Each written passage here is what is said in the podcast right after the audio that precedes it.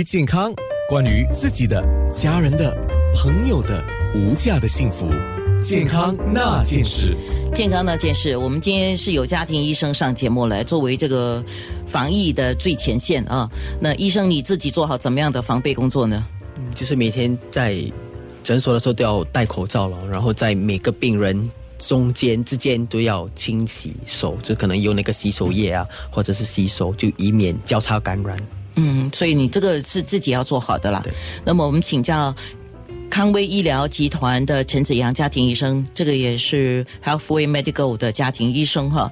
那如果我们怀疑了，我们讲怀疑哈，怀疑自己可能感染病毒，我们应该怎么办？对，所以如果怀疑的话，如果已经开始有病病症的话，那就去求医了。因为如果当医生看了过后，做个详细的身体检查，就可以告诉你说到底有没有必要，可能需要送去陈笃生医院呢，再做进一步的那个调查。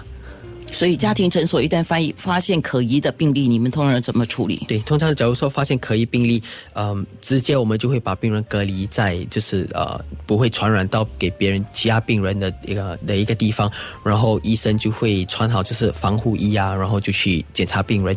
假如说之后断定说病人需要去到医院做进一步的检查的话，我其实卫生部有一个就是专用的那个救护车。把这些病人送去医院做检查。好，呃，我最近在一些药药品店哈，就发门西药房发现到，除了是洗手液、口罩买不到之外，还有一样东西也是买不到，就是探问剂。嗯啊，thermometer。呃，有需要常常自我量体温吗？嗯。其实量体量体温其实是挺有效的，因为比如说很多这些啊流感啊这些感冒啊，他们第一个症状其实有时候是先开始发烧，所以如果说你没有温度计的话，那有时候自己就不会知道说到底有没有发烧。对，所以我个人还是会建议，可能家中也好，就是可能只自备一副或者两副，就是这个体温计了，因为大人小孩其实有时候都会有需要用到。十七年前 SARS 发生的时候，也是出现这个症状，呃，就出现这个现象，就是买不到体温计啊。十七年呢可能大家，嗯，我自己也是心情比较放松了嘛，松懈了哈，所以大家都觉得有些东西可能没有这么必要啊。所以这个又一再次的提醒我们，有一些东西还是必备的。对，一定。好，那还可以采取怎么样的其他的预防措施，在最大的程度上减少被感染的风险呢？OK，所以最因为这个武汉病毒其实需要人传人嘛，所以最大最大的保护就是，如果你避开人多的地方，那就不会受感染了。假如说如果需要去到就是这些比较人多的地方，有时候我们可以建议就是，啊，短期的戴个口罩。嗯，然后就是经常的洗手，因为有时候你触摸的表层，你不知道谁之前有动过啊，有没有这些病毒啊，所以触摸了这些这些表面过后，勤洗手的话，其实也可以很好的就是停止这些交叉感染。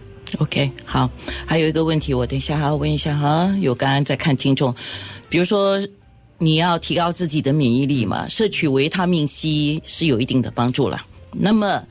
呃，也有医生是建议摄取维他命 D，嗯，呃，也是要提高自己的免疫力。可是也有人认为，新加坡太阳这么大，我们需要摄取维他命 D 吗？问题是，你看我们现在走到哪里都是空调，都是尽量不要去被晒到，所以可能在这个维他命 D 的摄取上是比较。不足够的吗？对，所以这个其实我我本身是觉得跟武汉的病毒其实关联不大了。但是自己本身的经验就是，我们有有时候在帮病人做体检的时候，有时候有查到这维他命 D 的时候，其实没错，很多就是国人有时候维他命 D 的那个成分是不足的。对，哦，所以有时候在这种情况，有时候我们可能甚至会建议就是用口服的维他命 D 啊来补充补充一下。OK，可是服了会不会有什么副作用的吗？我帮听众问。对，所以也是要观察一下，也不是每个人都适合吃，所以要看因人而异，然后也是要看病人本身的那个情况了。就比如说有些人有嗯可能肾衰竭啊等等这类，那就得注意一下，就不可以这些保健品自己乱乱买乱乱吃，要先征求就是医生的那个建议。最近这样的一个情况之下啊，我是讲一个身体健康的人的哈，身体健康的人多出去晒太阳有作用吗？